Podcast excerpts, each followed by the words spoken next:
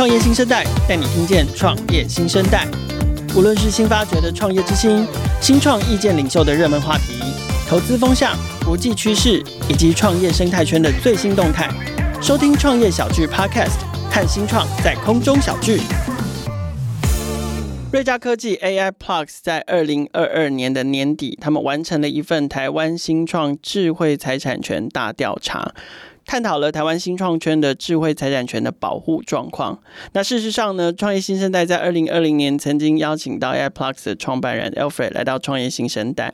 今天呢，我们很高兴再次邀请到 Alfred 以及 AI Plus 的行销经理，同时也是这一次这个智慧财产权大调查的主笔 Ola 来到创业新生代，来跟大家聊聊。这三年来，AirPods 发生了什么样的变化，以及对这一份大调查的观察，希望可以让创业团队能够在创业的初期趁早做好准备，然后不要让自己的专利心血白费。我们先请两位来宾跟听众朋友打个招呼吧。Alfred 先好了。嗨，大家好，我是瑞嘉科技创办人吴鹏军，很开心再次来到创业新生代，谢谢凯哥的邀请。哦，我记得第一次邀请 Alfred 来上节目，就是说那个 Alfred 的声音非常适合来主持 Podcast，就是看你什么时候。要来代办一下好了，嗯、我没有凯哥的口才。好欧拉你好，应该是第一次跟我们听众朋友在空中相见。嘿，大家好，我是欧拉。确实，我二零一九年的时候没有来参加，因为那时候我还没加入瑞嘉科技。那我是近期加入的。对，大家好。OK，好，那我想的是，我刚刚有提到嘛，就是三年了，而且隔这三年，除了有时间上面的意义，还有一个很重要的背景因素，就是刚好这三年我们也受到了疫情的影响跟变化。疫情这件事情对瑞嘉科技自己来说，或者是对于你们跟尤其是新创团队在制裁或专利或者是商标的保护上面。你们有没有观察到最明显的变化？其实最大的改变就是疫情来的很突如其来，大家对于很多传统 IP 这个产业的从业人士，我们习惯了面对面的沟通。对，那面对面的沟通，我们要透过访谈法或者是洞察他们心中的想法，然后才能创造出一篇专利说明书跟文献。嗯哼，那对这个产业里面很多的从业人士来讲，突然不能见面了。只靠电话或者是线上会议，一开始大家是非常不 comfortable 做这件事情的，因为发明人会觉得这件事情会很没有隐私，可能会被人剽窃。所以短期来说，在那段过程中，其实很多从业人士来讲，他很难去取得客户，他也很难去做这样子的案子，因为我们在 work from home 做了很长的时间。那也因为这股力量加速了想要数位转型的决心。那在这个数位转型发展的过程中，那瑞嘉科技很庆幸的。转型成为一个线上电商来推广智慧财产权的服务，让很多的消费者其实可以很快、很便利的打开他的手机跟电脑，完成一个智慧财产权的旅程。所以，所以听起来数位化跟这个数位化、自动化、智慧化、效率这件事情，是你们最大的一个改变。我们在疫情中学会了这件事情，把这件事情做得比较好一点点，这样。OK，所以我觉得这可能也要跟听众朋友再帮助大家再重新回复一下记忆。其实最早你们叫做 IP Plus, Plus，然后后来变成 AI Plus，好，所以改名跟这件事情应该有很大的关系，对？还是你们只是就是？加上 AI 这样子看起来比较帅，是对，对对，一开始加 AI 会很心虚啦，但一开始是因为他真的真真的承认有心虚吗？一开始真的，二零一九年为什么要转加上 AI？其实因为主要是这个商标被人家注册了啊，我们自己忘记注册了。我们跟很多新创一样，我们自己也会忘记。对，然后这很妙哎、欸，你们你们自己忘记注册了？对，因为那个时候。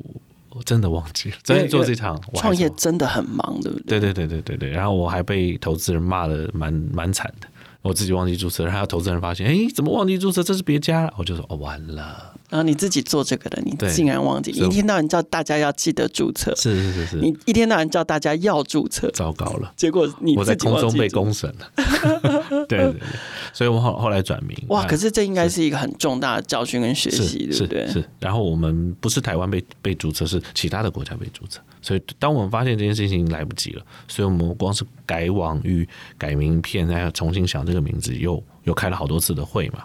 那后后来我们才。把 AI 放在前面了，鼓起勇气了。那那个时候的确给自己设定一个目标。哎，对，在二零一九年我们设定这目标，的确我们到了二零二一年的 AI 的模型雏形才跑出来。所以从我们的说文解字叫 AI Plus，就是用 AI 解决 IP 的问题，然后提高使用者 UX 的体验。嗯，嗯哇哦，AI、IP、UX，把三个很重要的关键把它结合在一起。好，可是以前刚改的时候是把它设定为目标，但是现在你们开始有初心，甚至是已经逐步逐步的要。逐渐推出你们真正名副其实 AI 加 IP 加非常棒的 UX 的服务了，可不可以跟我们聊聊这几个服务？好，最早期其实呃，我曾经使用过 AirPlus 服务的听众朋友，大家都知道，登入了 AirPlus 网站，你就可以去享受啊商标注册的服务。那个时候我们跟 focus 在 UX，所以你会发觉，哎，好像短短两三分钟我就完成了整个商标的体验。跟过往可能要两三周才能做完的事情，你两三分钟解决了。在早期初期的时候，我们真的很 focus 在解决使用者体验这件事情。那渐渐的，我们发现了，其实需要有更多的人工智能在优化一些数据上面的洞察，所以我们朝这个方向去做转型。然后我们现在正在推出全新的一款叫 AI Plus Bar，其实可以透过很简易的搜寻 bar，把传统的申请流程、跟搜寻流程，还有产出报告流程，都在一个步骤全部完成。对，这是我们比较 comfortable 放上 AI 的一个新的转变。嗯哼，所以呃，对这个使用者端来说，它其实就是看到了一个 bar，看到一个搜寻引擎，就像 Google 一样，就是你点你打开它的网页。诶，看起来很像，但我们不是完全空白的一个当然，当然，我们切成几个小格，是，是，然后比较诱导大家知道怎么输入。是是是，但是非常直觉式的。对，很直觉。但我们接下来就不只是可以完成商标的操作。嗯哼，我们连专利跟技术上的操作都可以在那个 bar 里面进行完成。OK，那你们针对的用户有有改变吗？哦，这是一个比较重大的转变，也就是，诶，一开始其实我们就是很专心的 to C，希望消费者来使用。那我们渐渐的发现，其实开始会有一些从业人士，他也需要工具，因为他还是要去推广、呃、什么什么。呃，我觉得应该要跟听众朋友稍微定义一下，我们这边讲的 C 其实也不是一般消费者吧？对，对啦，因为一一般消费者。比如说我，我好像不会去申请专利，所以这个的 C 是什么？好好，我们先来定义消费者的样态。对对对，他可能是品牌主，对，他可能是发明者或创作者，或者甚至他是老板，甚至行销人员都可能。我们是定义他是 C。就是公司指派我，我是行销人员，公司指派我针对这一个新的专利或新的商标，或者是活动名称或节目名称，必须要申请商标。商标，对，我们统称 C。好，那你刚刚讲的这个从业人员是指什么？从业人员就像我早期就是在做专利商标的时候，这种事务所里面的 in house，或者是企业里面的 legal 人员，我们都叫从业人员。所以很像你们的同行。这种专利制裁商标对同业人士的这个服务提供者，对吃这行饭的人。是吃这行饭的人，吃这行饭的人。OK，所以所以转变了，转过去，对，就是我们称为变 B to B to C 嘛的，就是我们希望提供工具给他们。嗯、那传统上他可能要取得这些资料，他可能要透过不同的平台跟网站，甚至要付很贵很贵的订阅费，才能取得一些资讯，产生洞察，然后出一份报告给他的用户或他的客人。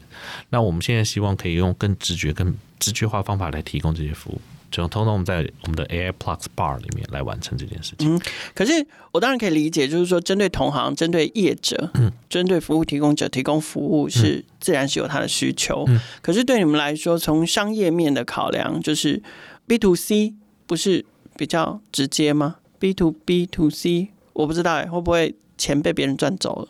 其实我们原来赚的钱好像就没有很多，我们收费不高。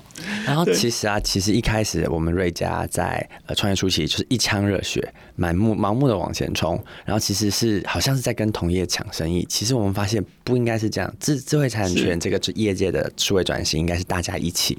对对。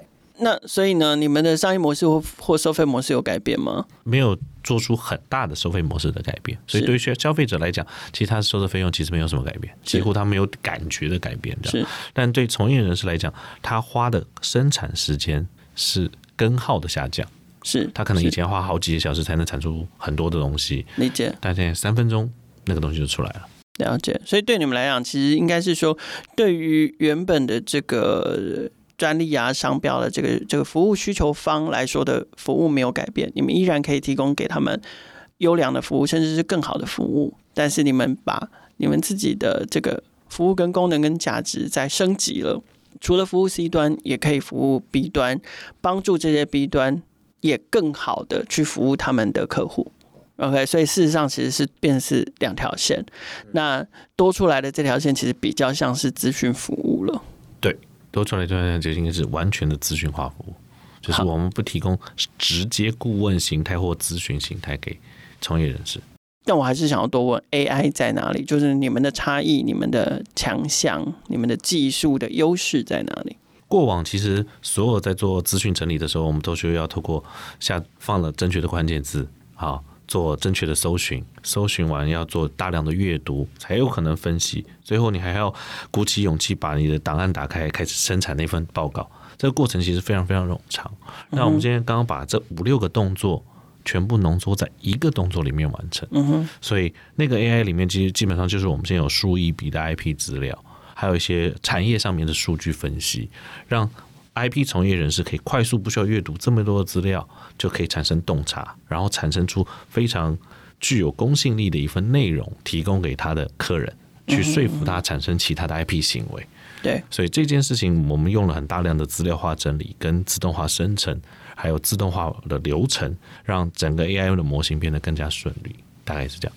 诶，他连那个专利申请书好像都是一门学问，是吗？你们，我如果要申请专利，我是不是还要找人帮我写这件事情？是不是请欧拉可以跟我们一起一起讲一下？好，那其实啊，我们最近有跟一个台湾前百大企业的企业做这个提案，但名字不能讲。嗯，但其实我们让他惊艳，就是他说他找了很久找不到的一篇专利跟他相关的专利报告。对，那我们的引擎在试做阶段。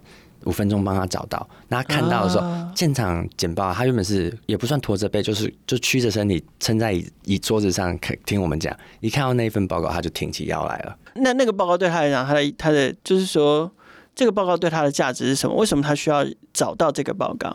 因为他比较他的自己现在发明跟报告的差别，就是专利的申请上不能有前案。啊有前案就是缺乏专专利所谓的新颖性，专利三性中的新颖性，没有新颖性是不会过的。这个专利案是，嗯，是 OK。那回到我刚刚讲的，就是这种要写专案申请啊，这种那也需要专利的申请，也需要有特别的写手或者是才能够做到这件事情吗？呃，其实一般来说，在事务所中写专利申请书的人叫做专利工程师，他不是写 code，他是写申请书。对，那因为他们的工作比较特别。他们需要了解各个不同领域的专业，像是虽然他们会做分门别类的专利工程师，但是一个专利工程师要了解的东西还是很多的，所以他要听得懂客户他这个发明的核心价值是什么，跟其他的东西比有没有所谓的新颖性，那是不是可能可以成为新的专利的申请的内容？所以那这些一般他们写一个专利申请书需要时间其实是蛮长的。然后我们这边有做过调查，就是一个专利从想法。到取得专利大概需要的时间是十八个月到三十六个月。嗯哼，对。那透过我们这边呢、啊，就是我们新的 AI Plus Bar 的工具，它想法的阶段就像刚刚 Alfred 说的，从呃调研、理解、分析、阅读，到最后产出报告，可以节省很多时间。那这边要多少时间？可能 Alfred 跟我们分享一下。就基本上我们在从 idea 变成 innovation 这个过程，提供更多的转化工具。嗯哼，因为其实不是每一个点子大家都要去请 IP 的，因为 IP 就是旷日费时要花钱嘛，所以我们这个工具更集中在快速的优化整理点子，产出那些大量的文件化，还有智慧化的管理。嗯哼，所以时间上面就会缩短非常非常多。对，大概就从几个月变几分钟。哇哦，嗯，这么显著的差异。因为我们自己也在用这个东西，我们自己内部也不止在用这个东西，再也不会忘记申请的这样。对，对。那但是啊，那个专利申请那个政府审查的月数是跑不掉的，就美国政府审查的时间。哦，当然了，那个是属于这个行政流程的部分是，没错没错，是不会变的。你们可能目前暂且没有办法去影响那个部分，对啊，这是不太可能可能影响他们这样。对，但。你们刚刚提到的这一块啊，就是这一系列的服务是针对只有针对台湾市场吗？还是说这个应用也可以到国外市场去？那我们因为在我们在去年跑了蛮多的 r o s h o 跑了很多个国家在欧洲，然后大概我们就收集了一些蛮多的 feedback。其实不论智慧产权在任何一个国家，最大的问题除了技术以外，最大的问题是语言。嗯哼，就是你说 A 语言，我说 B 语言，结果产出来的还不是我们两个共同一样语言，就是葡萄牙人跟美国人谈完了，最后要请一个中国案子，结果还是要写写这个一个简体中文的案子，结果他们两个都看不懂，所以所有的问题都在解决语言这件事情。这也是为什么我们会把它变成一个一个 AI Plus Bar 来解决这件事情，因为你还是会输入你最 comfortable 的语言，对，但事实上你想要转出来的东西并不是你 comfortable 的东西，但你还要能够看懂。所以这中间要做蛮多的转化，所以为了这件事情，我们为了服务台湾的用户，我们单独的把我们以之前在做商标最重要的 LOFA 工具，那我们拆出了一个 LOFA 站来服务主主要我们的台湾用户。那 AI Plus 主站我们就会转型面向更多的国际客户啊，来包兼容更多的多语形形态的服务。所以语言听起来是在申请各国专利上面的最大痛点之一。对，那我想要深入知道一下怎么解决这个问题。就像您刚刚说的，一个葡萄牙人他用葡萄牙语输入使用你们的平台，你们的平台支援葡萄牙语没有错啊。嗯。可是当他最后他想要申请的是一份假设在台湾的专利，他必须要用繁体中文，那你们可以帮他产出繁体中文的结果也没有错啊。可是他也是看不懂啊，怎么办？我们在这啊，我举个例。在我们现在使用的行为是，我输入葡萄牙语，打了一大堆的东西之后，因为我们一开始会确定他想要产出的国家是什么，是，所以我一定会产出那个国家的内容，是那个国家内容。假设是台湾的繁体中文，事实上同步，他原来输入的葡萄牙语也会一次跑出来哦。同时哦，如果他输入的一些英文，就是英文中文跑出来，是。如果他需要的是中文跟日文，就是中文日文跑出来，所以那他就核对。他自己去比嘛，但但其实讲白了，他还是看不懂中文啦。是，但是我可以让他看得懂、看得懂的语言是什么，至少让他放心说，对，没有歪掉。这一份申请书，你看不懂的语言申请书里面，它的内容是我用你看得懂的语言去表达。讲讲几个比较好玩的事情，就是连商标都会是这样子。嗯，因为日本人也不是每个汉字都看得懂。对啊，他对汉字，我们最想看的就是很多运动员会刺中文字嘛。对，他那个字完全不是那个意思，他就他只是纯粹看字形，对，他看他好，对，好像好 man 的样子，结果那个是很歪的。对，我觉得这是常常会跑出来的一些笑话了。是，所以无论是商标或者是专利，其实在语言上都会闹出很多莫名其妙的事情。是，那那商标也也有这样的一样，因为商标毕竟是图像的事情啊，还有字啊。其实绝大多数人看商标，除了 logo 跟文字，比较容易描述的还是文字。是，所以文字也会有这个问题。OK，所以也就是说，针对国际化的这个市场，你们已经有特别说是针对欧洲，或者是针对还是？其实我们现在全球都主要就是比较大的几个语言了，比较常见的就是，当然除了中文，嗯，然后英文、西班牙文、葡萄牙文，还有我们现在正在做的日韩文，这几大语系现在是我们最快要上线的。OK，预计什么时候会上线？四二六也是四二六呀。四二六对我们这个行业是非常有意义的。为什么？世界智慧财产权日。四二六是那个世界智慧财产权组织的规定的世界财产权日。为什么会定这个日子啊？有什么特别的遗憾？可能要问他们了。对对对，我们只是 follow 他们定的是日子而已。所以刚刚 Alfred 讲到了这个包含 AI Plus Bar，然后包含了这个国际化服务的推出，然后包含 LOFA 主站的拆分，这通通都在四二六发生吗？嗯，OK，我们的服务都会在那个时候做大量的转型。哇，可是国外，我觉得国外市场的打法，你们预计要怎么打？因为毕竟不是说。能够提供国外客户使用的平台上线了，然后大家就会自己去用它。你们自己预计的打法是什么？继续跑 roadshow，继续跑比赛？应该不是，因为其实我们当初在台湾开始 acquire 这些用户的时候，也跟比赛 roadshow 一点关系都没有。对 对，但但我们一开始的确跑过一些些活动，但这些活动发觉转化成客户的几率，大概不到一趴吧，大概不到一趴。那我们就花了一些时间去做 Google 广告，然后打过一波小小的 Google 广告，然后。不断形象对，然后不断累积的某某一些的内容，一些 content 啊。但是在我们在海外现在最重要的是为什么要开始 to F？因为我们这个服务可以直接快速导入、优化、降低它的人力。to F 是指 to firm，to firm，对，事务所，对对对。所以我们现在在国际市场上，更多的就是跟不同事务所在谈合作，成为我们的 partner，用我们的工具。Oh, OK，, okay. 那怎么办？你就是派人去，还是？对对对对，我大概三月底之后，大概就跑来跑去了。然后你要自己御驾亲征，也没有，我们公司很小，没什么人，因为公司很小，所以只要主帅主征的，对对对，就会就开始跑行程。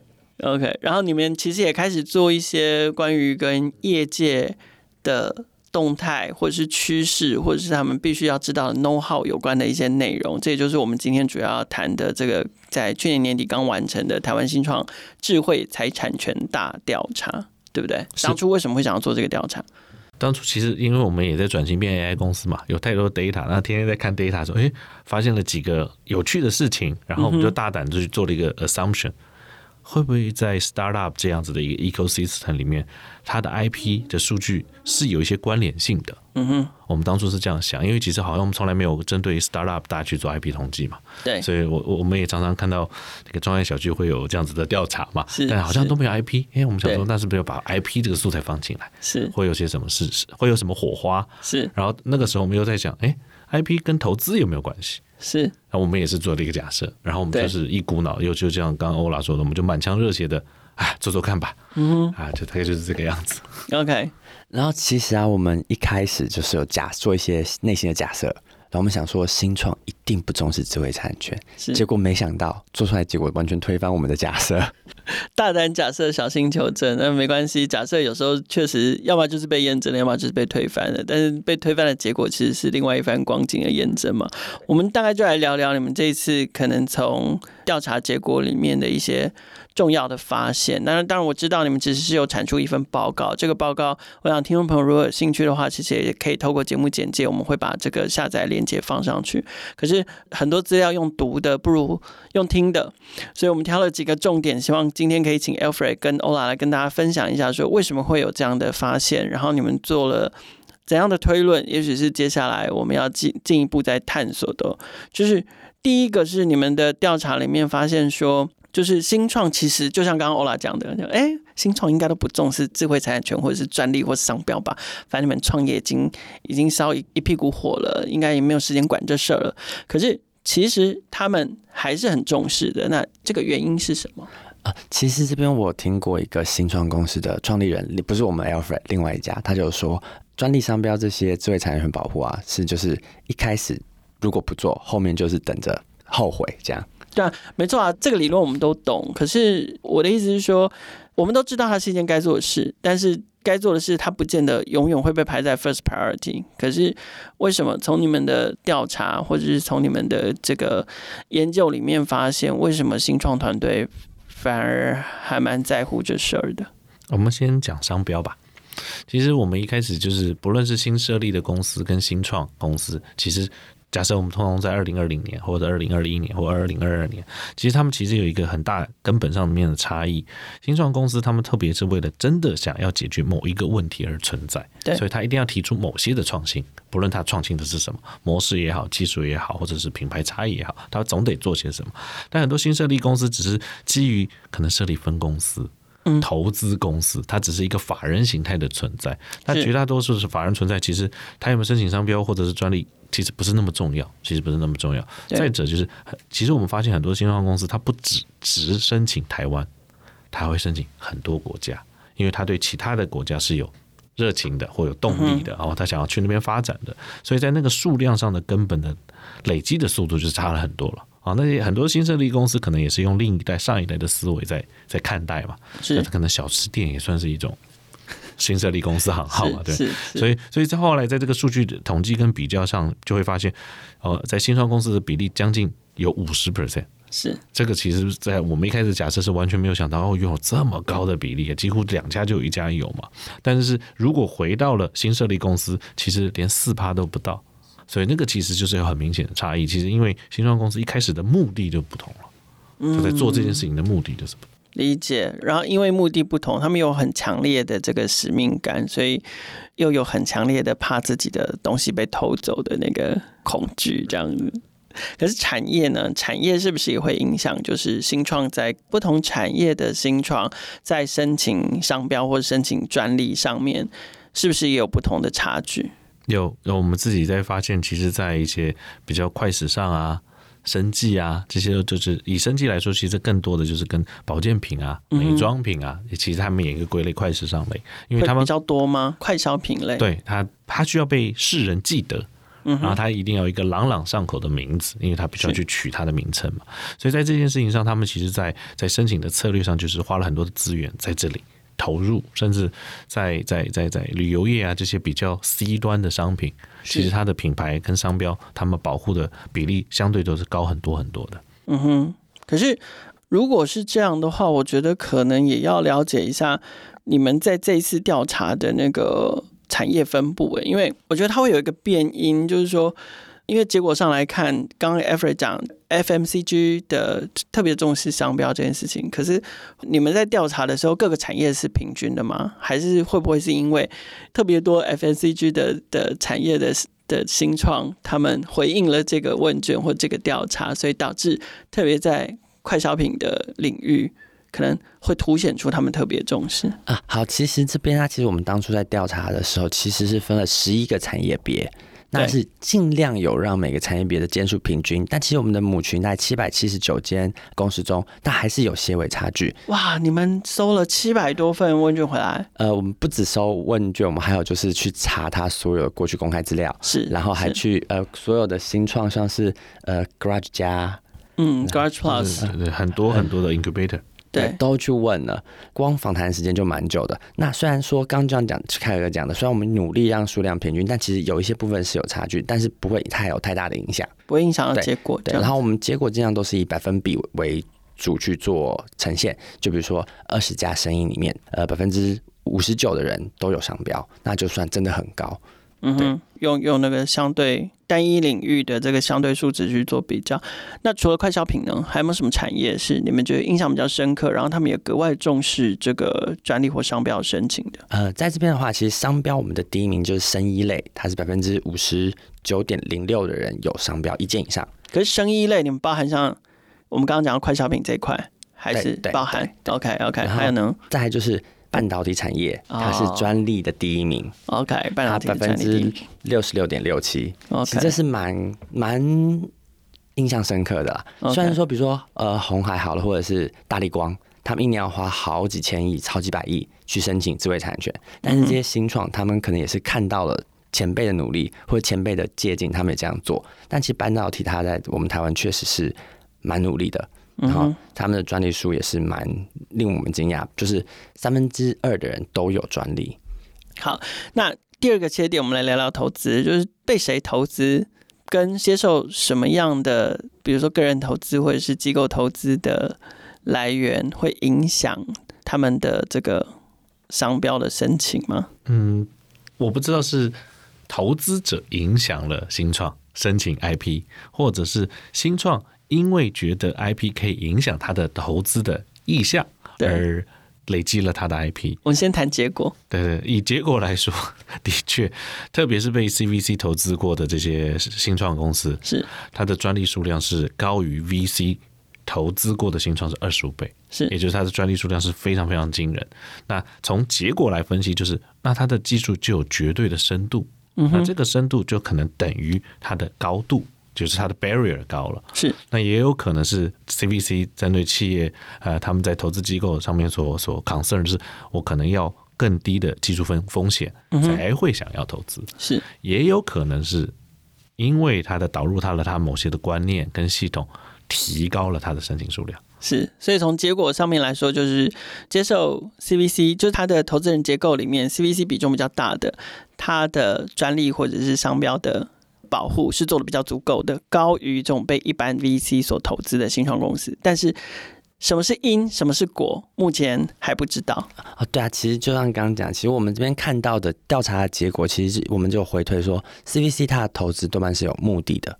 就是不论是要补强他自己的技术啊，或者是协助他长久的发展，那不会啊，VC 投资也是有目的的，只是目的不同。不同，VC 是为可能就是为了出场赚钱，是就是比较偏向财务型的的这个投资。所以，所以我们发现就是 CVC 他投资的时候，就是都是他自己需要技术或未来可能需要技术。那这些他们需要的东西，绝对不希望将来有一天被剽窃、被抄袭，或者甚至是被别人抢住走，反过来告自己。所以他们就会需要这个技术是被保护的很好的。嗯哼。不过我觉得这个真的是可以继续再往下深究了。就是说，就像刚刚二位讲的，不管孰因孰果，其实好像都还是可以再往下多了解，就是真正背后的原因。那不管是未来给这个投资人参考，或者是给新创团队参考，应该都具有一定的价值。同时，就是说，也许我们也可以交叉分析，把刚刚上前面提到的产业，再加上投资人的结构。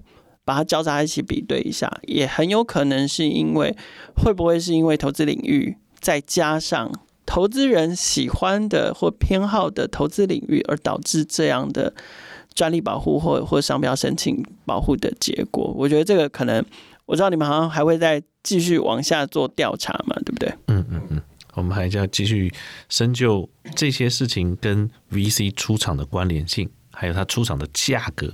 的改变，嗯、对，OK，所以你们预计未来这个报告是一个月做一次？没有了，两个人通通脸都绿了，在我面前。它会是一个年度的计划吗？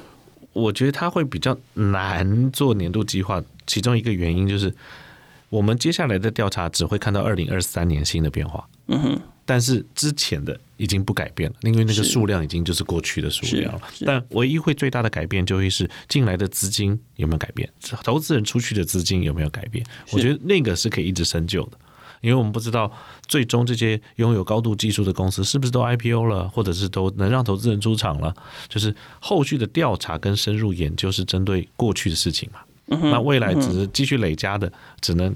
希望更有更多的人创业，让我们有更多的素材，对，让创业新生代有更多的人可以访问，这样是。所以有点像是说，不是每年都重新来调查一次，而它是一个动态更新的状态，这样让大家确保就是都可以得到关于，尤其是在新创圈，在新创这个产业里面，对于专利或者是对于制裁保护的现况的变化。其实，在调查的结论里面呢，有一个还蛮大的差异是说。台湾新创对于商标都有初步的意识，可是呢，对于专利这件事情，专利的保护还需要加强。那你们觉得这个差异在哪里？嗯，以我们自己在线上，不论是观察好或碰到的案例啊，其实很多的新创的 CEO 或者是很多的新创的同业，他们其实就会讲到一个最大的问题，就是我们其实很想请专利，但是我没有那么多时间跟他去共事。讨论还有产出这件事情，那另外一个当然就是，而且我其实没有这么多的资金跟人力了，我投入不了。那第三个还有是，他觉得他找到的专利写专利的人根本不懂他在做什么。那这些其实都会让他们渐渐比较灰心，就是那我就不要花时间做这件事情。这也是我们的一个起心动念是，诶，我们是不是要提供更多的优化的工具，不是解决这些新创 CEO，而是你们可以帮他解决这个问题吗？我们的 AI PlugSpark 为什么要给从业人士？就是我们希望从业人士更精准的去提供那个资讯，让 CEO 的或者技术人员可以感觉哦，你懂，至少你懂我的东西嘛。不能不能每次我们的沟通都重新归零，然后又重来，我在教育你。所以，就我觉得这也是一个根本的差异，就是这也是不像商标那么直觉啊，这两个字很像，这四个字很像，就是像。但专利的技术其实就是很深入，所以你只要碰不对人。就没办法产出好的作品，这样。然后这边刚刚 Alfred 讲的状况就是，他其实是有专利需求的。那其实我们大调查也是有发现一部分，像服务业，它真的没有专利需求。嗯，对。那这个产业别也有差别。OK，所以。这种就是可能是很直接的，是产业导致的的差异。但是如果说我们撇除掉产业，因为产业这个就是很现实的需求嘛，要或不要而已。但撇除掉，真的扣掉这个变因之后，新创团队的真正的痛点，其实也是透过这一次的这个大调查里面获得了验证，然后证明了自己那个 AI Plus 这家公司存在的必要性。这样子，那反过来就是说，确实新创团队对于在不管是商标，哈。对于专利等等的保护，一定都有有不了解的地方，然后有资金上的困难，有时间上面的困难，然后甚至是有专业上的门槛。所以整体来看，尤其透过这一次的这个大调查，你们也做了不少的资料的爬梳跟访谈。你们想要针对新创团队有怎么样的这个这个建议，或者是发展上面的参考？尤其特别是在专利跟商标这一块。其实包括我们自己一开始在，我们自己也是新创嘛，只是我们刚好是做智慧财产权的新创，嗯，所以包括我们自己在面对制裁的时候，都会碰到怎么做决策，这是一个其实最大根本的问题。什么时候要做？我该不该做？那其实都会回到我有没有足够的资料来告诉我怎么做决策。所以，我们一直在想，提供什么样子的素材可以让做决策比较精准，或比较有勇气。那我觉得这些事情才是我们起心动念在做。大调查之前，我们在想，我们自己公司在在做转型这个过程中，我们的一个一个一个很大的动机，就是回到我自己在做决策的时候，我好像也要有足够的数据，我才敢做这件事情嘛。那我相信每一个技术人员，甚至每一位 CEO，他其实都要面对同样的问题。所以，我们在这个大调查的背后，其实更让我们坚定了我们现在要发展的方向。但是，我们更想要提供这样子的数据工具，特别是给从业人士或者是 CEO，方便他们做决策。嗯哼，可是这个比较偏向于就是是你们自己的启发或者是收获。那反向的，就是说对新创团队、对创办人来说，应该这样说好了，他该怎么看跟怎么参考这一份大调查结果？嗯，好，这边其实我们我个人的话，我个人发现，其实给新创最好的建议就是，很多在访问的过程中，新创他们说。我什么时候要请商标？我什么时候要请专利？我有一个新技术，我什么时候把它保护起来？其实商标专利它是一种排他性的权利保护，那它同时是保护你的商业价值，所以我都会讲说，当你商业模式出来的时候就可以请了。当你没有商业模式，你赚不了钱，当然不需要请它。但是这个商标、这个 logo 或者这个技术，它可以带为你带来利润的时候，就是你该把它保护起来的时候，或者你预想它可以带来利润，你就应该把它保护起来。嗯哼。所以，那会不会他还在想商业模式的时候，有别人或有同质性的商标，他已经比他先早想出来了，就跑去申请了？那这样怎么办？这个是存在的，没有错，这是的确存在在这个是现实社会中的。是，这也是我们这一直在在努力想要持持续解决的这个问题啦，就是我们希望有一个好的数据库。可以至少把很多的想法跟 innovation 存放在这个地方，至少把时间性跟首次提出这个想法的人先确保下来。哦，就是时不时查一下有没有类似的想法诞生了，那可能不能太高枕无忧哈，就是该加快脚步还是要加快脚步，因为现在没有人申请，不代表之后不会有这样子。没错，没错。那很有可能透过你们的你们的平台，可以找到说，哎，已经有类似的。类似的 idea 非常接近的 idea 出现了，那自己是不是要稍微做一下调整？调整，然后再来就是加快脚步这样子。刚刚 Alfred 有提到，就是说，哎，很多新创公司的创办人其实即使看到那么多的资料，他们不见得看得懂。那其实我最关心的是，对于尤其是对新创团队来说，他们可能公司没有一个专门负责处理这一块事情的人，就是老板自己要想办法。OK，因为。就算请了人，哈，底下可能打仗的打仗，行销的行销，抢生意的抢生意，这样做产品也做产品。但是针对我觉得商标或者是专利的保护这件事情，它其实比较是属于一间公司或一个品牌在营运战略层面的事情。那这通常是老板自己要烦恼嘛，尤其又是以小公司来说，那他用你们平台，他会不会还是看不懂？你们如何协助他看懂？其实我们现在那个 bar 里面未来会产出的这份报告，那在百分之七十到八十上面的资讯，我相信都容易理解。那我们就会在你有没有做封测嘛？我们现在有蛮多企业在内部 POC 在使用，然后我们看看它的反馈。是，然后其实最常见的就是比较小的中小企业就会说：“那你们有没有人可以让我们线上告诉我咨询？对对，他在说什么？你就告诉我在说什么。”然后我说：“这个行为其实很像体检中心。”对啊，你验完了血，还是有人要跟你讲这是什么东西嘛？是，就算你给我红字，我也不知道这个红字是要到恐惧，还是觉得哎小事。是该写遗书了，还是对不对？写遗嘱了，还是其实三年后再复检就好了之类的。就是，那我们现在在中间还没有办法。更快速产出更优化的 insight 之前，我们现在会在线上去提供一些小时段给不同可以看到报告的人来预约。哦，但是事实上，根根据你们这内部测 POC 的结果，其实是百分之七十到八十的内容就都已经是直接看得懂的了。我觉得他们想要听到的是一个安心的感觉。嗯，对，就是我想安心一下，他可以看得懂。是，是，是。对，我觉得这是一个蛮重要的观察，就看得懂归看得懂，但是还是想要有一个专业的跟我讲，哎，真的是这样哦，是是这样，真真的，对，好像是拍拍肩，没事啊，这样，真的 真的。可是我觉得这也就是凸显出这个，尤其新创公司就创办人的焦虑。嗯嗯嗯嗯，对他们除了问题要被实际被解决之外，其实他们的焦虑也是要被解决的。嗯，好了，那解决一下他们的焦虑，针对在这个制裁、在在专利保护或商标保护这件事情，Alfred 在节目的最后有没有什么可以提供给他们的整体的建议或者是想法？那各位新创 CEO 的伙伴，那我们就有点耐心。等到智慧财产权日四月二十六号，欢迎来我们的网站来输入你们的想法，解除你们的焦虑，避免像之前因为要把自己很多的想法跟从业人士讨论的那个冗长的过程，那个时候你只要对着你的 notebook 说 notebook 就会给你很多的答案。谢谢凯哥。好，今天非常感谢 iPlus 瑞亚科技的创办人 Alfred，还有这一次这个智慧财产权大调查的主笔 Ola 一起来到创业新生代，跟我们透过这个调查的这个 insight，让我们了解。新创公司对于商标还有专利保护的看法，以及它跟在创业生态系里面的不同利害关系人之间到底有什么联动的关联，也请大家继续关注瑞嘉科技在四月二十六号即将上线的新服务。有兴趣的朋友可以当一个这个快速行动者，可以试试看，就是对自己的专利或者是商标保护采取。最快的行动。然后，对于这一份智慧财产权大调查，有兴趣的朋友一样可以在我们节目简介里面透过下载链接，然后深入的了解一下，在这一次的大调查里面还有没有什么其他新的发现。